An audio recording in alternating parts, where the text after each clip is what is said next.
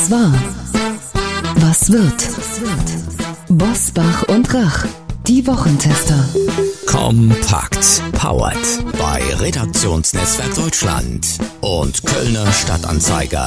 Und hier sind die Wochentester. Wolfgang Bosbach und Christian Rach. Hallo und herzlich willkommen, Christian Rach hier aus Hamburg. Hallo auch von Wolfgang Bosbach aus Bergisch Gladbach. Sie hören die Wochentester Kompakt, Ihr News- und Debatten-Update, ausnahmsweise heute am Mittwochabend mit dem Besten aus der neuen regulären Folge, ebenfalls ausnahmsweise diese Woche am Donnerstag. Mit dieser Kompaktausgabe sind Sie in 30 Minuten früher und schneller informiert. Heute mit einer ganz besonderen Folge, denn wir erinnern uns alle an die Regierungserklärung von Olaf Scholz vom 27. Februar 2022. Sehr geehrte Frau Präsidentin, verehrte Kolleginnen und Kollegen, liebe Mitbürgerinnen und Mitbürger. Der 24. Februar 2022 markiert eine Zeitenwende in der Geschichte unseres Kontinents. Mit dem Überfall auf die Ukraine hat der russische Präsident Putin kaltblütig einen Angriffskrieg vom Zaun gebrochen. Aus einem einzigen Grund. Die Freiheit der Ukrainerinnen und Ukrainer stellt sein eigenes Unterdrückungsregime in Frage. Das ist Menschenverachten, das ist völkerrechtswidrig, das ist durch nichts und niemanden zu rechtfertigen. Ihre Fragen zur Zeitenwende und vier Antworten zu Frieden mit Russland, Flüchtlingen, Wohlstand und dem Mangel an Arbeitskräften. Heute zu Gast bei den Wochentestern Dr. Gerd Landsberg, Hauptgeschäftsführer des Deutschen Städte- und Gemeindebundes.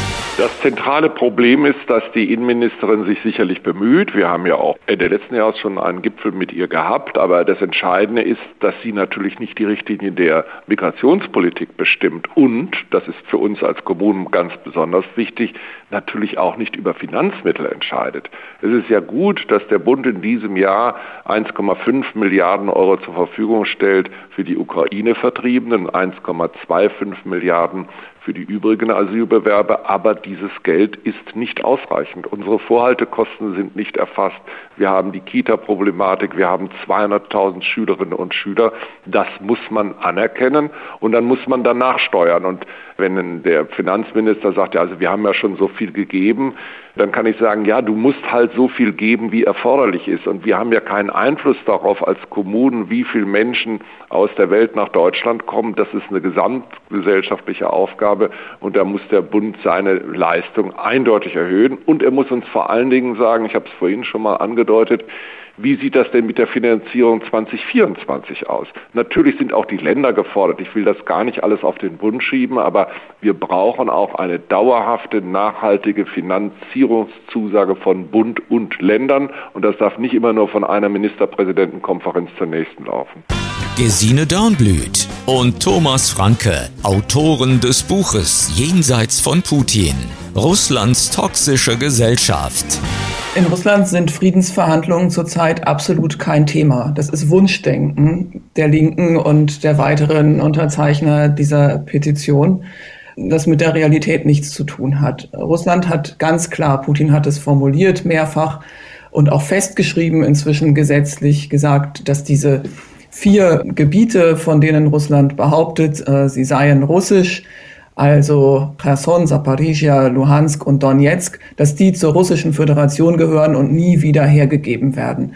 Wie sollen da Verhandlungen möglich sein? Das Ziel der sogenannten Entnazifizierung und Entmilitarisierung steht weiterhin im Raum. Und wir haben überhaupt keine Anzeichen dafür, dass Moskau bereit ist, irgendwelche Kompromisse einzugehen. Im Gegenteil erleben wir ja gerade eine verstärkte Offensive wieder. Insofern glaube ich, ist diese Petition aus Deutschland mit dem Ruf nach Friedensverhandlungen und auch einem Stopp der Waffenlieferung einfach Wunschdenken. Es basiert und spielt mit Ängsten, mit der Angst, dass Russland eskalieren könne, dass der Krieg immer weitergeht und immer schlimmer wird. Aber Angst ist einfach der falsche Ratgeber. Ich will nicht sagen, dass die Ängste unbegründet sind, aber die Unterzeichner gehen einfach auch der putinschen Taktik auf den Leim, wenn sie sich eben diese Ängste, die Russland bewusst schürt, zu eigen machen und die Ukraine im Stich lassen.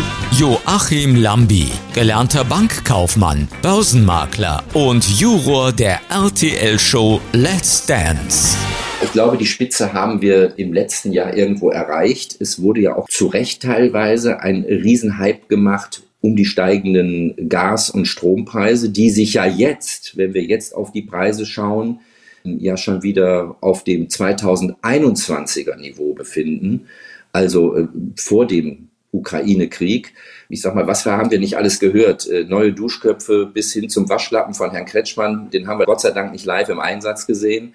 Aber es wurde sehr viel Besorgnis gerührt, sehr viel Unsicherheit gegeben in der Gesellschaft. Es gibt ja diesen 5-Euro-Spruch, vieles erledigt sich dann von alleine. Nein, es erledigt sich nicht einfach so von alleine. Aber ich glaube, wir haben das Schlimmste überstanden, werden keine 10% Inflation haben. Im letzten Jahr waren wir bei ungefähr 8,5%. Dieses Jahr prognostiziert man eine 6. Ich glaube, wir sind auf dem Weg wieder zu einer Inflation, was nicht von heute auf morgen geht, die in einem vernünftigen Rahmen ist. Die EU hat ja mal als Ziel 2% ausgegeben. Das wird jetzt in den nächsten ein, zwei Jahren wahrscheinlich nicht ganz so schnell erreichbar sein, aber der Weg wird dorthin gehen. Ich kann allen nur raten, lassen wir uns nicht so sehr depressiv werden, dass gar nichts mehr geht. Hermann Josef Tenhagen, Chefredakteur von finanztipp.de. Ja, natürlich kann ich mir gut vorstellen, dass wir einen Teil der Herausforderungen des Arbeitsmarktes in den nächsten Jahren auch dadurch bewältigen, dass Leute, die gerne länger arbeiten wollen, die eine attraktive Beschäftigung finden, deren Chefs und Chefinnen eine gute Idee haben, was sie mit den etwas älteren Arbeitnehmerinnen und Arbeitnehmern machen, dass die länger arbeiten. Ich habe jetzt gerade kürzlich gesehen, es gibt in Baden-Württemberg, ich glaube in Stuttgart war es, leitende Mitarbeiterinnen und Mitarbeiter der Verwaltung, die im Ruhestand sind, die sich jetzt um die Frage, wie man eigentlich die ganze Migrationsfrage mit den Ukrainerinnen und Ukrainern und den zusätzlichen Migranten regeln kann, die da die Telefone bedienen und den Leuten die Aufklärung an anheimfallen lassen, die sie sonst nicht bekommen. Ist doch super. Das kann doch nicht sein, dass wir die Kompetenz von solchen Leuten, wenn sie sie denn anbringen wollen, dass wir die nicht an den Start bringen und gleichzeitig sagen, wir haben zum Beispiel in der öffentlichen Verwaltung zu wenig Leute. Die vollständigen Gespräche hören Sie in unserer regulären Folge am Donnerstag ab 7 Uhr. Wolfgang Bosbach und Christian Rach sind die Wochentester. Tester, Tester. Werbung. Wollten Sie Ihren Arzt immer schon mal in Ruhe und ganz persönlich fragen, welche Vorsorge die beste ist, wie Sie besser in den Schlaf finden oder wie man das Altern stoppen kann? Dann haben wir eine Hörempfehlung für Sie, denn im Podcast Gesund und Gesund Besser und länger leben sind Sie alle 14 Tage sonntags im direkten Austausch mit drei Top-Experten der Medizin. Professor Dr. Thomas Kurscheid, Dr. Dr. Dominik Duscher und Dr. Gerd Wirz bilden das Ärzteteam von Gesund und Gesund. Sie beantworten alle Ihre Fragen aus den Bereichen Langlebigkeits-, Präventions- und Zukunftsmedizin in jeder Folge neu.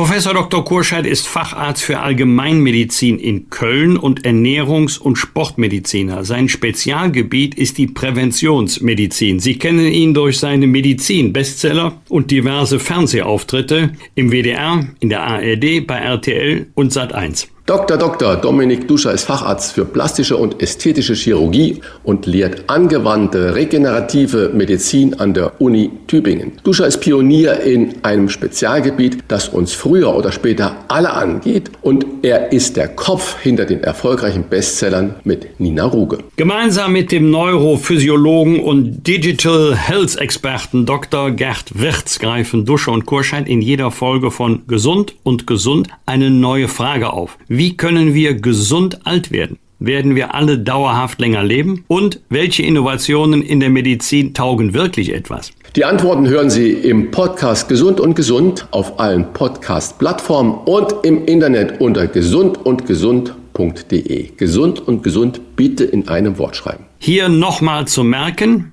gesund und gesund der Podcast für ein besseres und längeres Leben. Alle 14 Tage sonntags auf gesund und gesund.de und überall, wo es Podcasts gibt. Rauf und runter. Wolfgang Bosbach und Christian Rach sind die Wochentester. Tester, Tester. Beginnen wir beim Rückblick mal mit etwas Erfreulichem. Schöne Grüße und ein herzliches Dankeschön an Birgit und Christian, die mich in der Sitzungspause des Karnevalsvereins Fidele Zunftbrüder abgefangen und so gelobt haben für unseren Podcast, den würden Sie mit großer Freude jede Woche hören. Natürlich mindestens die Hälfte des Lobes gebührt äh, dir, lieber Christian, und allen, die an der Produktion beteiligt sind. Aber ich habe mich wirklich von Herzen über dieses Lob gefreut. Die beiden haben meinen Tag gemacht und äh, wollen wir hoffen, dass sie weiterhin eine treue Hörerin, ein treuer Hörer bleiben. Beim Asta Berlin bin ich mir nicht ganz sicher, ob die da schon zu viel Karneval gefeiert haben, denn das muss man sich wirklich einmal in aller Ruhe durchlesen, was dort veröffentlicht worden ist unter der Überschrift In Fällen sexueller Belästigung bitte nicht die Polizei alarmieren, da solche Einsätze, Zitat, für von Rassismus betroffene Menschen grundsätzlich mit einem erhöhten Risiko einhergehen, Polizeigewalt zu erfahren. Polizeigewalt und Morde durch Polizisten seien ein bekanntes Problem. Zitat Ende. So kann man natürlich auch Vorurteile gegen unsere Polizei schüren. Das ist ja schon fast an der Grenze zur Strafvereitelung. Ich glaube nicht, dass sich der Aster damit eingefallen tut und ganz bestimmt nicht den Personen, schrägstich Opfern, die von sexueller Belästigung betroffen sind. Und noch etwas, was uns alle nachdenklich machen sollte. Wir sprechen ja heute in dieser Folge viel über den Ukraine-Krieg. Und wir erinnern uns alle daran, Zwei Tage nach Ausbruch des Krieges, also vor gut einem Jahr, hat Olaf Scholz das Sondervermögen Bundeswehr angekündigt in Höhe von 100 Milliarden Euro. Ist auch intellektuell interessant, eine Schuldenaufnahme in dieser Höhe als Vermögen zu titulieren. Aber das waren noch Zeiten, in denen die Zinsen sehr niedrig waren. Die sind jetzt deutlich gestiegen, können weiter steigen. Man hat vor einigen Monaten mit 8 Milliarden Euro Zinsen gerechnet aktuell mit mindestens 13 Milliarden Euro und da die Zinsen aus dem Sondervermögen bezahlt werden müssen, also von den 100 Milliarden abzuziehen sind, das ist die Sorge eines, der sich mit diesem Thema auskennt. Ist es möglich, dass dieses Vermögen schmilzt wie Butter in der Sonne? Und es wäre natürlich ein bitteres Ergebnis, wenn natürlich nicht alles, aber ein großer Teil des sogenannten Sondervermögens nicht der Bundeswehr zugute käme, sondern den Kreditgebern. So war es eigentlich nicht geplant. Christian, was hat dich geärgert oder gefreut? Naja, erstmal Daumen hoch für die Berlin-Wahl. Warum? Ich war ja erschrocken, dass das irgendwie funktioniert hat und war dann aber doch erleichtert, dass man 450 Wahlbriefe in Lichtenberg vergessen hat auszuzählen. Die sind einfach liegen geblieben. Warum auch immer ARD und ZDF haben nichts äh, Einigeres zu tun gehabt, als zu sagen, naja, die 450, die werden gar nichts mehr ändern an der Wahl und das bei 105 äh, Stimmen Vorsprung der SPD vor den Grünen. Also ich war beruhigt, dass es in Berlin nun doch nicht so klappt und das gibt ganz klar den Daumen hoch, weil sonst gäbe es ja gar keinen Grund für einen Wechsel, wenn jetzt die Wahl plötzlich mal geklappt hätte. Weiterer Daumen hoch für wirklich was Schönes in Amsterdam gibt es die wunderbare Jan van Meer Ausstellung und innerhalb von drei Tagen war diese Ausstellung dieses unglaublichen Künstlers, wenn man diese Bilder, die er gemalt hat, und ich glaube, es gibt nur ein paar 30 überhaupt von ihm, gesehen hat. Ich stehe da ungläubig äh, davor und sage, wie kann ein Mensch diese Schönheit so auf Leinwand, sag ich mal, laienhaft bringen, faszinierend. Und man sieht, dass die Kunst, wenn sie dann auch noch mal komprimiert angegeben wird und ausgestellt wird, auf der ganzen Welt zur Faszination beitragen kann. Und das sollte doch die deutschen Museumsmacher Kuratoren dazu bringen, ebenfalls solche spektakulären Ausstellungen ins Leben zu rufen und damit auch die Menschen zu faszinieren. Das finde ich ganz, ganz großartig. So, und das war's auch schon mit den ganzen positiven Dingen. Daumen runter über die aufgedeckten Sicherheitslücken bei den neu geschaffenen LNG-Terminals und bei den großen Solarparks. Sogar im Internet haben pfiffige Reporter mit Hilfe von ein, zwei Hacker Hackanleitungen, Betriebsanleitungen der Rechenzentren dieser Solaranlagenparks und auch bei den LNG-Terminals gefunden, wo sogar die Codes drin standen, wie man in die Programme hineinkommt.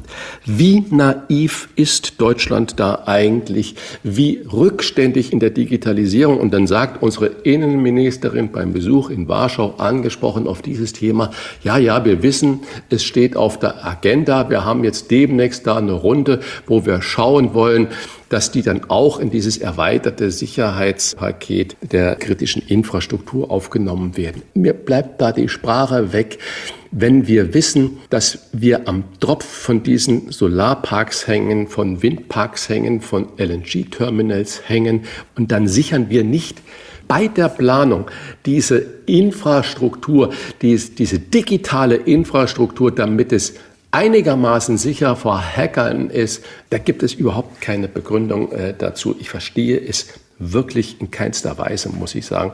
Genauso, jetzt komme ich wieder zu Berlin, verstehe ich nicht. Da wurde diese Clan-Kriminelle, der verurteilt wurde, Remo, freigelassen in Berlin, trotz Haft, mehrjähriger Haft, die er verbüßen muss, weil kein Therapieplatz für ihn da war, weil er kokainabhängig war. Am nächsten Tag ist er ganz legal in die Türkei ausgereist. Man hat ihn auf irgendwelchen Videos dann gesehen, wie er tatkräftig und bei bester Laune und Gesundheit Pakete verräumt hat, wo ich sage, da wird einem Angst und Bange, wenn äh, das also wirklich der Zustand bei uns ist. In Hamburg macht man das auch so. Hamburg parkt auf eigene Kosten E-Roller um und hat das jetzt schon, hat extra Teams von der Stadtreinigung zusammengestellt, weil E-Roller sind ja, äh, ich will jetzt gar nicht über den Segen sprechen, die die Dinger vielleicht ja machen können, sind für viele aber ein Flug, weil sie kreuz und quer alles Mögliche versperren und überall in jeder Straße und jeder Ecke rumstehen. Die Stadtreinigung hat schon 15.000 dieser E-Roller eingesammelt und dann an anderen Verwahrplätzen, also Aufstellplätzen wieder abgestellt. Soweit, so gut. Und dann liest man, die Kostenteilung ist nicht geklärt. Ich zitiere den Sprecher der Verkehrsbehörde. Es wird angestrebt, die E-Scooter-Anbieter im Sinne des Verursacherprinzips an den Kosten des Wegräumens zu beteiligen. Das muss man sich mal überlegen. Bei allem anderen, was man tut, sofort kommt die Keule der Gebührenordnung. Und da sagt man, es wird angestrebt, das zu machen. Also es ist unglaublich. Ich bin die Woche selber musste ich über mich lachen. Warum? Ich habe einen Artikel vom früheren Chef der Münchner Sicherheitskonferenz, Wolfgang Ischinger, gelesen. Der hat gesagt, ich zitiere mal. Ischinger fordert Klarheit über die Kriegsziele des Westens. Deswegen, Zitat, bin ich der Meinung, brauchen wir eine politisch-strategische Kontaktgruppe, um die westlichen Kriegsziele so klar zu definieren, dass wir alle wissen, gemeinsam wissen, wo es hingeht. Und das fand ich zuerst einmal natürlich ganz großartig. Dann habe ich im Nachgang eine Meldung gelesen, wo dann da drin stand, Kontaktgruppe berät zur Waffenruhe für Ukraine. Mein Herz sprang schon höher und dann habe ich gemerkt, dass der, der Wunschvater des Gedankens war, ich habe es einfach falsch gelesen. Es heißt nur Kontaktgruppe berät zu Waffen für Ukraine. Also so groß ist der Wunsch schon da, dass sich die Dinge da hoffentlich bald ändern äh, werden, dass man Dinge liest, die überhaupt nicht da im Gespräch sind. Bosbach und Rach. Im Internet diewochentester.de das waren die Wochentester kompakt mit Unterstützung vom Kölner Stadtanzeiger und dem Redaktionsnetzwerk Deutschland. Wenn Sie Kritik, Lob oder einfach nur eine Anregung für unseren Podcast haben, schreiben Sie uns auf unserer Internet- und auf unserer Facebook-Seite. Fragen gerne per Mail an kontakt.diewochentester.de. Und wenn Sie uns auf einer der Podcast-Plattformen abonnieren und liken, freuen wir uns ganz besonders. Die reguläre Folge hören Sie am Freitag um 7 Uhr. Danke für Ihre Zeit. Was war? Was wird? Wolfgang Bosbach und Christian Rach sind die Wochentester. Ein maßgenau Podcast. Powered bei Redaktionsnetzwerk Deutschland und Kölner Stadtanzeiger.